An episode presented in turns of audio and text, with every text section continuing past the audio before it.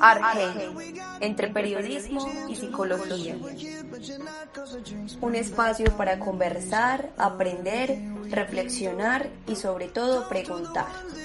A partir de este momento quiero que te conectes conmigo e ingreses al apasionante mundo del periodismo y la psicología y, como no, de las historias de vida.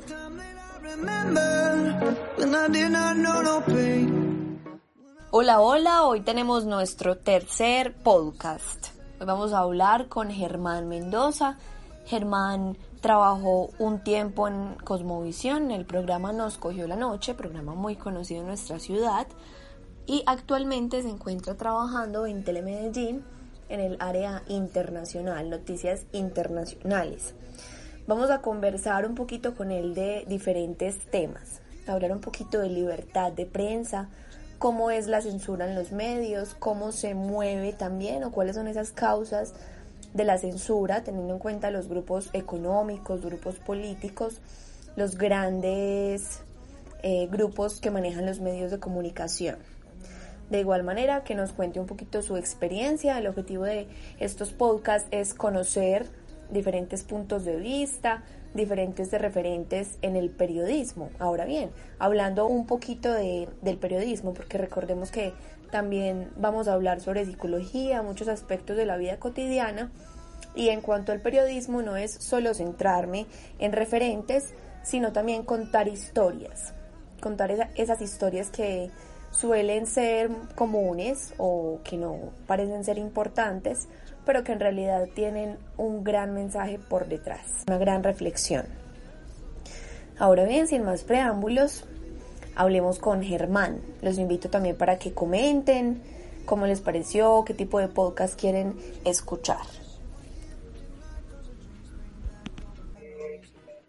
Hola, yo soy Germán Mendoza, soy periodista. Actualmente estoy trabajando en el canal Tele Medellín. Trabajo con el la sección internacional del noticiero y también un espacio noticioso que va de 6 a 7 de la noche. Ok. Germán, me gustaría también que nos comentaras un poquito qué ha sido lo más difícil dentro de tu carrera, o sea, cuáles han sido los retos periodísticos más grandes que has tenido como comunicador. Yo diría que hay como dos. Uno, es cuando uno ejerciendo el periodismo se encuentra dramas humanos que uno no puede resolver, es decir, la situación de algunas comunidades, de alguna persona que necesita ayuda y uno como periodista solo puede recoger el testimonio y, y no tiene forma de solucionar a veces esas inconvenientes que tienen las personas. Y lo otro, difícil en el periodismo, la censura. La censura o autocensura, porque a veces uno trabajando en cualquier medio sabe que no puede decir lo que quiera. Y a veces ni siquiera le tienen que decir a uno nada, uno sabe que hay temas que no se pueden tocar, ya sea porque por el tema de publicitario, de pauta y todas esas cosas, si son canales públicos también pasa, o a veces por el tema de grupos armados ilegales, eso me pasó mucho en Cali, grupos armados ilegales eh, que si uno habla más de la cuenta se puede meter en líos con este tipo de, de organizaciones. Entonces, por más que uno quiera tener libertad a la hora de ejercer el periodismo, sabemos que esa libertad no es total. Por supuesto, y más porque los canales viven de publicidad y como sabemos son grupos económicos muy grandes los que en realidad manejan los medios de comunicación. Podemos hablar de los grandes medios de nuestro país. Claro, y eso se entiende. Digamos que uno en cierto modo entiende que, que si un medio de comunicación necesita de la pauta para poder sobrevivir, y uno está trabajando en un medio de estos, pues uno tiene que tomar una decisión. Tiene que tomar una de dos decisiones, o acepta las condiciones cuando entra un medio, o si quiere ser independiente le tocaría crear su propio medio. Eh, y ni así, porque de todas formas los medios hoy en día tienen que vivir de la pauta y independencia total no hay, es lo que quiero decir, y, y digamos que eso es complicado. Ya que estás hablando de independencia, ¿qué piensas, por ejemplo, de los medios alternativos, medios independientes, que quizá no sean tan grandes por el momento, pero se han venido incursionando en el medio para precisamente velar por esa libertad de prensa? A mí me parece que bien manejados son, son necesarios y bienvenidos. Eh, se le está dando la posibilidad con estos otros medios, con el Internet, con esto que estamos haciendo, con canales, eh, a las personas de, de expresarse libremente. De expresarse libremente porque, porque antes, ante los medios, pues es muy complicado. Entonces diría yo que, que esos medios son bienvenidos, son necesarios, pero lo que yo digo cuando menciono esto de, manejarlos responsablemente es porque a veces las personas con esto de la libertad de expresión se creen con derecho de hablar a diestra y siniestra y de calumniar a veces, de injuriar, de ofender, de hacer acusaciones sin pruebas y ahí es donde se ya se está corriendo el riesgo de caer en esas cosas, ya que en delitos inclusive. Entonces, un medio alternativo excelente, bienvenido. Son otras miradas del mundo, pero, pero hay que manejarlo con responsabilidad y no escudarse en la libertad de prensa y de expresión para hacer cosas que no se deben hacer en periodismo. Claro. Si bien el artículo 20 nos ampara con la libertad de prensa y tenemos ese derecho, de igual manera tenemos que tener un límite y ver hasta dónde va nuestra labor periodística. Germán, ¿cómo comenzaste en los medios? Si bien al principio trabajaste en Boga en un hospital dando charlas de salud, ¿cómo fue esa transición para pasar de dar charlas a trabajar en un medio de comunicación? Pues porque ese trabajo allá incluía tener contacto con los medios de comunicación eh, a través de la promoción de la salud, promoción y prevención. Entonces nos regalaban un espacio en una emisora local para hablar de temas de prevención de la salud. Entonces me comenzó a gustar esto. Eh, y, una anécdota que siempre cuento yo es que yo trabajaba en ese hospital y hacía esa sección en un noticiero de salud que eran unos minuticos. Eso lo pasaban en el noticiero, era pregrabado y todo, ni siquiera yo tenía que ir hasta allá. Y la gente creía que quien hablaba era un médico. Pues eso me llenaba de satisfacción porque quería decir que estaba hablando bien de los temas como si supiera.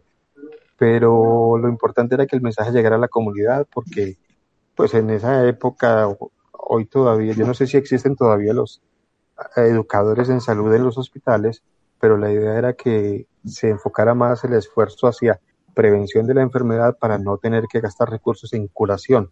Bueno, en esta época de pandemia sí es muy complicado el tema, pero, pero la prevención es importante, importantísimo, entonces lo hacíamos ahí. Me gustó esto de la radio, eh, comencé sí. a estudiar para locución inicialmente, y entonces ya entré a, a trabajar en otra emisora leyendo noticias y me dieron un espacio allá para hacer un programa eh, de salud precisamente cuando ya salí del hospital y después comencé ya a estudiar para meterme de lleno a los medios. Bueno, Germán, después de escuchar tu historia, que sin duda ha sido larga, en realidad ha sido un proceso, no ha sido fácil, cuéntanos un poquito qué nos recomiendas, es decir, a las personas que quizá estén empezando en los medios de comunicación, que apenas estén dando esos primeros pasitos, ¿qué les aconsejas desde tu experiencia? Como consejo, no, como recomendaciones, más bien diría yo. Eh, primero, ante todo, para este y para cualquier trabajo, uno lo tiene que querer amar. Es la única forma, diría yo, de hacerlo bien. Bueno, es un requisito para hacerlo bien, diría yo. Eh, si uno ama lo que hace, corre el riesgo de hacerlo bien. Eh, otra cosa es pensar que en esto del periodismo lo importante es la verdad. Eh, ante todo, la verdad. Si usted, como periodista, miente, dice cosas que no son, se inventa noticias, no está haciendo bien el periodismo. a, mí me parece que se, se, se resume en verdad, respeto y responsabilidad. Hay que tener respeto, respeto por la verdad y respeto por la gente, respeto por todo el mundo, por el presidente, por el alcalde, por el gobernador, como por el señor que entrevistamos en la calle, respeto con el televidente si estamos en televisión, con el oyente, con el lector, con cualquiera. Y responsabilidad porque lo que uno diga puede dañar a mucha gente si se usa mal el medio o, el periodismo. O puede hacer mucho bien si uno quiere. Entonces uno tiene que ser responsable, actuar con verdad, respetar y tener responsabilidad con lo que se informa.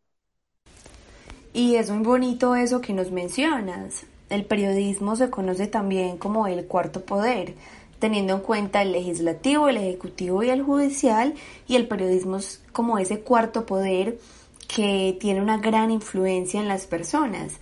Entonces es muy bonito lo que tú mencionas del respeto, de estar a la par con los demás, porque muchas personas, no sé, tienen delirios de superficialidad, porque creen que al entrar en un medio son superiores al resto. Entonces es esa enseñanza de entender que somos iguales al otro, que no hay ningún nivel de superioridad. Germán, ¿hay alguna historia que nos quieras compartir?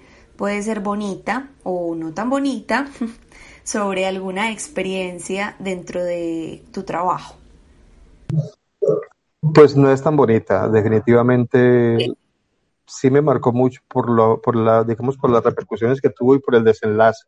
Cuando yo hacía un programa en Cosmovisión que se llamaba En Caliente, pues en Caliente la gente pensaba que de pronto eran temas distintos, pero realmente tocábamos temas, era calientes, como álgidos, como delicados. Entonces recuerdo muy bien que una vez invitamos a una líder social, Fabricia Córdoba, que ella había sido desplazada como nueve veces desde el Urabá. Le habían matado al esposo, a los hijos. Y entonces ella fue invitada al programa, yo el programa lo hacía en directo, y antes de entrar ella, pues inclusive yo le dije a ella que si quería no entrara porque ella iba a hacer unas denuncias muy fuertes muy fuertes contra grupos armados y también contra la policía. Y entonces yo le dije, venga, no entre porque, si quiere, no entre porque esto es muy delicado. ¿Usted está segura que quiere entrar? Déjeme hablar, que yo quiero hacer esta denuncia. Y bueno, está bien, lo hicimos en directo y ella hizo unas denuncias porque le habían matado a un hijo. Y ella acusaba a unos integrantes de la fuerza pública de haberlo asesinado. Eh, inclusive, en, ¿ah? que muy delicado esto. Delicado porque a mí me dio miedo que le fueran a hacer algo a ella. Y ella inclusive lo dijo en el programa, yo sé que saliendo de aquí me van a matar por lo que vos estoy diciendo, pero no me importa porque yo quiero hacer esta denuncia. Fabricia Córdoba. Y a ella la mataron. Eh, inclusive cuando ocurrió la muerte de ella, que fue unos meses después, eh, muchos medios de comunicación buscaron, me buscaron para que les ayudara con esa entrevista, porque ella casi que pronosticaba su muerte en esa entrevista. Entonces fue muy triste porque lo que yo te decía al principio, uno a veces sabe que hay personas que tienen denuncias, que tienen cosas que quisieran solucionar y uno no puede hacer nada. Y antes en una entrevista como esa, en vez de ayudarle, digamos que antes más en peligro estuvo fue su responsabilidad porque ella pidió que la dejáramos hablar y la asesinaron. No, no sabemos si tuvo que ver con lo que ella denunció o si era parte de la historia que ella ya traía arrastra desde Urabá, pero el hecho es que sí fue muy triste saber que una persona que había denunciado estas cosas y que digamos que pronosticaba su propia muerte, pues fuera a, a cumplir realmente lo que ella había pronosticado. No, y ustedes también como medio sienten responsabilidad porque de alguna manera fueron el vehículo para que se comunicara. Es verdad, pero, pero yo sí, digamos que ante la gravedad de la situación, yo sí se lo advertí a ella. Y antes de entrar al programa, inclusive vamos a pasar una repetición del programa. Y no, pues no importa, yo no tengo más invitados, prefiero pasar una repetición y no que usted corra riesgo. Y antes, al contrario, le ruego, por favor, que me deje hablar, que yo quiero hacer esta denuncia, que no se preocupe, pero señora, usted sabe el riesgo, no, no, no, yo déjeme por favor hablar. Bueno, entremos al programa, digamos que fue su decisión, no pudimos hacer nada y, y pues no tenía realmente tampoco protección porque la asesinaron en un bus. Listo, y eso me lleva también a la siguiente pregunta. ¿Tú consideras que el periodismo es una situación peligrosa en nuestro país, en nuestro contexto? ¿Es algo complicado ejercerlo desde la verdad, que es lo que es el periodismo, la búsqueda de la verdad, la denuncia y el contacto directo con las personas en la calle? En este país sí. Sí, y estamos asistiendo ahora a un escándalo más de los tantos que ha habido en este país que involucran el periodismo, y no porque el periodismo sea el del escándalo, sino porque es víctima del escándalo. Acaban de revelar en la revista Semana algo que, digamos que la segunda entrega de una denuncia anterior, que son seguimientos, perfilamientos que llaman ahora de las chuzadas, de, de, los medios de comunicación, una cantidad de seguimientos de inteligencia militar a periodistas que en este momento está generando revuelo en este país. Es muy peligroso porque uno no sabe realmente de si el teléfono de uno está intervenido, todo lo que uno dice, conversa, lo están escuchando y quién lo está escuchando.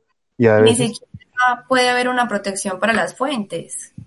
Que es lo peor, porque uno trata de que las fuentes se protejan y eh, hasta las personas corren riesgo por, por ese tipo de, de actividades ilegales y, y es complicado porque, porque el poder, el poder que tiene la gente para hacer esto y el poder que hay detrás de esto, a veces uno no sabe de qué sean capaces y ya hemos visto casos de periodistas asesinados, asesinados por denuncias que hacen, por investigaciones que están haciendo, entonces me parece que ejercer el, periodismo en este país es complicado. Hay poderosos de grupos armados ilegales y a veces lastimosamente poderosos de gente que supuestamente está del lado legal, pero que también terminan ah, haciendo cosas en contra de la prensa y eso es complicado. Por eso te decía que una libertad de expresión total, de prensa total, una independencia total es muy complicado porque uno tiene que pensar mil veces antes de cualquier cosa,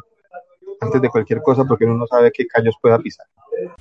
Además porque no sabemos quién está detrás de la pantalla. Cuando un periodista, un presentador está ante el televisor, está ante la cámara más bien, no sabe qué fuerzas eh, pueden haber detrás que tengan malas intenciones.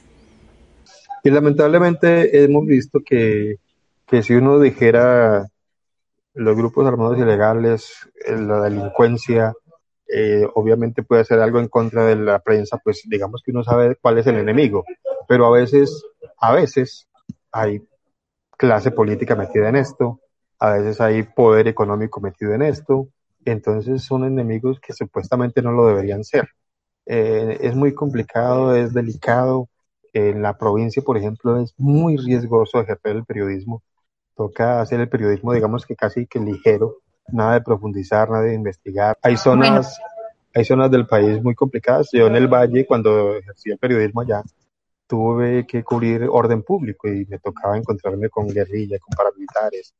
El ejército a veces lo miraba a uno digamos que con recelo si uno había entrevistado a un guerrillero, entonces ya pensaban que uno tenía relación con ellos, es decir, es muy complicado mantener como contento a todo el mundo y, y, no correr riesgos. Y más porque son grupos al margen de la ley, pues que evidentemente lo que hacen es ilícito y pues no les interesa que se conozca, que se conozcan como sus acciones. Germán, bueno, nos quedan dos preguntitas. Hablando un poquito de cosmovisión, Vos trabajaste en el programa de Nos cogió la noche, entonces me gustaría que nos cuentes cómo fue tu paso por el canal. Trece años, trece años duré yo en, en Cosmovisión. Mm, comencé en el noticiero. En el noticiero estuve bastante tiempo.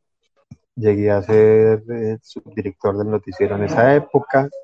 Eh, cuando no estaba el director, yo asumía la dirección del noticiero. También me dieron la oportunidad de presentar el noticiero en varias oportunidades, hasta último, hasta antes de salir yo presentaba el noticiero y me dieron un programa, como te decía al principio, que se llamaba En Caliente. Yo lo dirigía y lo presentaba y tocábamos temas de estos que estamos hablando, de esos temas bastante calientes. Eh, después el programa desapareció y comenzó Nos cogió la noche, que inicialmente lo hacíamos dos personas, Nacho López y yo, y el programa duró así como tres años y luego tuvo un cambio. Entonces tú fuiste periodista pionero del programa. Sí, nosotros estuvimos con Nacho en los comienzos del programa, luego ya se hicieron los cambios, llegaron otros periodistas, llegamos a estar siete en la mesa y ese cambio hay que reconocer lo que tuvo, fue, digamos que fueron cambios para bien porque impactó entre la gente, el programa se conocía mucho, la gente lo reconocía a uno en la calle por el programa, sabían de dónde era que lo veían a uno y digamos que ese cambio fue exitoso. Eh, la gente veía mucho el programa por el, por el formato que tenía, que era un poquito, mm, ahí sí desabrochado, nada de acartonado, muchas opiniones, había debates, se tocaban muchos temas y había muchos invitados, entonces la gente se sentía muy cercana con ese formato. Listo, Germán, y ya para terminar, sabemos que estamos en una cuarta revolución industrial, en donde los medios tecnológicos se han apropiado, se puede llamar así, de los medios de comunicación, ya es algo mucho más digital. ¿Cómo ves tú el periodismo de largo aliento, periodismo tipo reportaje, crónica, periodismo mucho más amplio, teniendo en cuenta este tipo de avance tecnológico? A mí me parece que ese periodismo del que estás hablando se mantendrá por siempre, pero el avance tecnológico es aliado de ese periodismo. Antes hacer periodismo era muy complicado porque, bueno, digamos que ahora se, se corre un, poquito el riesgo de la pereza de no ir hasta la fuente porque no es sino conseguir una llamada y ya, o mandarme un video, o mándeme el audio sin necesidad de desplazarse, pero digamos que antes era muy complicado porque ni siquiera había celulares y había que desplazarse hasta el lugar donde estaba la persona con el riesgo de que no estuviera para hacer una entrevista, para conseguir la información, las fuentes había que irlas a buscar directamente. Hoy en día los, los avances tecnológicos son, son aliados, son aliados para facilitar el trabajo, pero lo que no se puede caer es como en el facilismo y en perder el rigor de, de hacer el bien el periodismo. Entonces, se toman como aislados los avances tecnológicos, los celulares, este tipo de elementos que estamos usando ahora, las videollamadas, todo esto que salió a relucir con esta pandemia, pero se tiene que mantener el rigor a la hora de hacer periodismo. Una cosa no quita la otra. Germán, qué pena contigo. Ahora sí cerramos. Última pregunta. ¿Cómo hacer periodismo en tiempos de pandemia? Ahora coronavirus. Pensábamos que iba a ser complicado. Eh, pues porque no tener los invitados, porque porque es muy difícil, porque no nos podemos encontrar, porque es mejor no tener contacto, pero ahí es donde vuelven a salir a relucir los medios tecnológicos. Entonces hemos visto que todos los medios del mundo han optado por hacer las entrevistas por videollamada. Y hasta ahí llegó el problema de que si estaba bien iluminado, que si, que si el set no era muy bonito, que si la persona no estaba perfectamente vestida y maquillada. Simplemente necesitamos es la persona, su testimonio y lo otro es accesorio. Entonces, digamos que eso ha servido para que nos demos cuenta realmente qué es lo que realmente importa a la hora de hacer una entrevista, de hacer, de hacer periodismo. Me parece que esto ha traído cosas buenas. Muchas gracias, Germán, por haber estado hoy con nosotros en este podcast. Con mucho gusto. Sin duda alguna nos quedan varios puntos clave, varios puntos relevantes que vale la pena resaltar. Muchas veces dentro del periodismo, cuando se denuncian diferentes casos en los medios, entra como esa impotencia de los periodistas de no poder contribuir lo suficiente ni poder ayudar, simplemente se limitan con dar una denuncia. Esto pues se nos sale de las manos, es algo sumamente complicado que también es un gran reto periodístico. No poder ir más allá, no poder trascender una denuncia y aportarle pues a todas esas personas que necesitan colaboración y alguna contribución. En segundo lugar, hablamos pues también un poquito de la censura, como el artículo 20, si bien nos cobija respecto a la libertad de prensa, muchas veces eso es algo más utópico, es algo más ficticio y en realidad la censura existe. La censura se mantiene en los medios colombianos los medios alternativos eh, entra como ese nuevo aire para la televisión, no solo para la televisión en general, para los diferentes medios. Es muy importante buscar ser independientes. Ahora bien, eso no es tan fácil, es muy complicado uno intentar comenzar un nuevo medio, donde necesitas pauta, o si bien pues no tienes pauta, tienes que mantener el medio, lo cual tiene precios muy altos y muchas de las personas que crean este tipo de estrategias no tienen el dinero para solventar los gastos. Entonces es un reto, es un reto muy grande que ojalá pues desde mi punto de vista se incrementen los medios alternativos en nuestra ciudad y en nuestro país. Medios más de crítica, más de opinión, más de hablar sin ningún tapujo, sin ningún filtro. Y por último, hablando un poquito de la tecnología, es un, es un reto también periodístico afrontar eh, estos nuevos medios que sin duda alguna son una herramienta muy positiva, por ahí una frase que me gusta mucho, que es la tecnología nos acerca de los que están lejos, pero lamentablemente nos aleja de los que están cerca. Eso pasa también con el periodismo. No hay como estar en la calle con la persona, con la fuente, hablar cara a cara, tener también ese contacto. Yo también siento que el periodismo es algo muy vivencial, es algo muy de los sentidos. El periodismo es ir a un lugar, es hablar con la fuente, es oler, es mirar, es observar, todo, o sea, todo lo que nos, nuestros sentidos nos develan nos dan una pista, nos dan un resultado para lo que estemos realizando, pues ya sea una crónica, reportaje, cualquier tipo de texto que estemos escribiendo. Entonces es utilizar los medios de comunicación como esa estrategia que sin duda alguna necesitamos. Eh, bueno, estos son como los retos, grosso modo, que tienen los periodistas y también conocer un poquito las diferentes experiencias. Muchas gracias, los espero en mi próximo podcast.